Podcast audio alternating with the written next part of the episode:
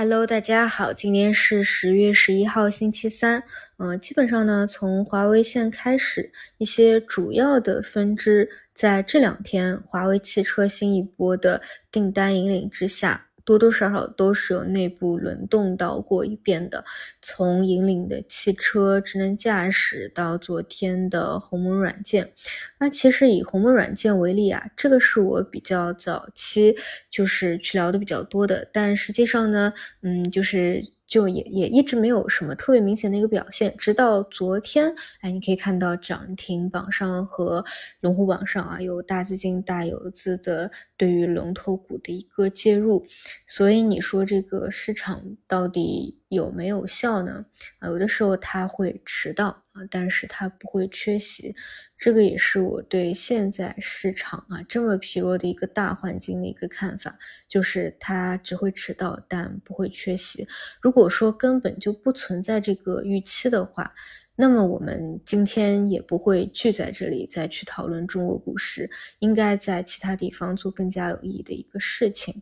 嗯，所以呢，就是只能够说再去耐心等待一下。嗯，像昨天啊。一些各个板块的核心高位股都出现了一定程度的啊下跌，这个跟嗯传闻说的这个监管啊可能收紧都有关。因为之前啊大家应该记得啊那一波的金融技术之所以涨得这么好，这么的超预期，是因为当时的环境非常的恶劣。所以当时我给大家讲，就是你要破局的话，一定是会有短线资金去试探它的一个高度的啊，去打造一个所谓的妖股来做一个破局。但是呢。本身它其实是，嗯，这个短对于短线的这个监管啊是有放松的。那么现在如果有回收一点的话，它可能会产生影响。那么这里呢，我倾向于短期像一些呃高位抱团股，可能某一天再会有一个补跌，所以呢，尽量啊去规避规避追高。然后我觉得还是，嗯，已经到又又到了这个三千零七十点附近了嘛。其实真的就是要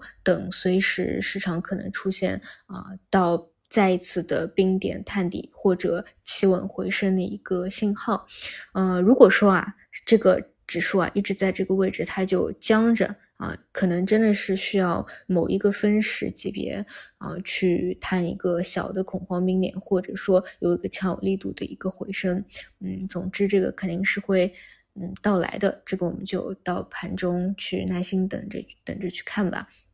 然后说到像华为线的话，基本上就是嗯市场还比较疲弱的时候啊。这个短线资金还在里面炒题材，那么就以昨天起来的这个鸿蒙为例吧，我觉得这种怎么说呢？就是其实不会对它有像一九年啊，然后以前那个任何那种大牛股走势的一个期待的啊，这是个这个环境不一样，所以这种呢，你只你就是只能看它一个客观的走势，因为实际上你也发现了这两天，呃，内部轮动的这个速度也挺快的。嗯，某一个方向可能涨个几天，然后又轮动到另外一个方向，所以其实就是，如你有的啊，它能够今天延续涨，那就再拿一拿看一看，但基本上差不多了，哎，出冲线冲高回落了，滞涨了，嗯，就是去落袋，没有什么问题吧？反正现在环境也都节奏挺快的，嗯，然后除此呢，就是再去看一看，呃，题材方向就是减肥药啊，这种。基本上现在已经是一个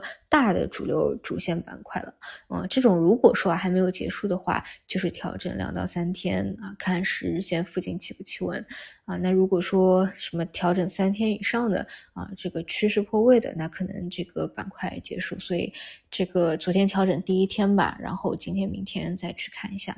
嗯，然后就是等市场的信号了。好的，那以上就是今天早评内容，我们就中午再见。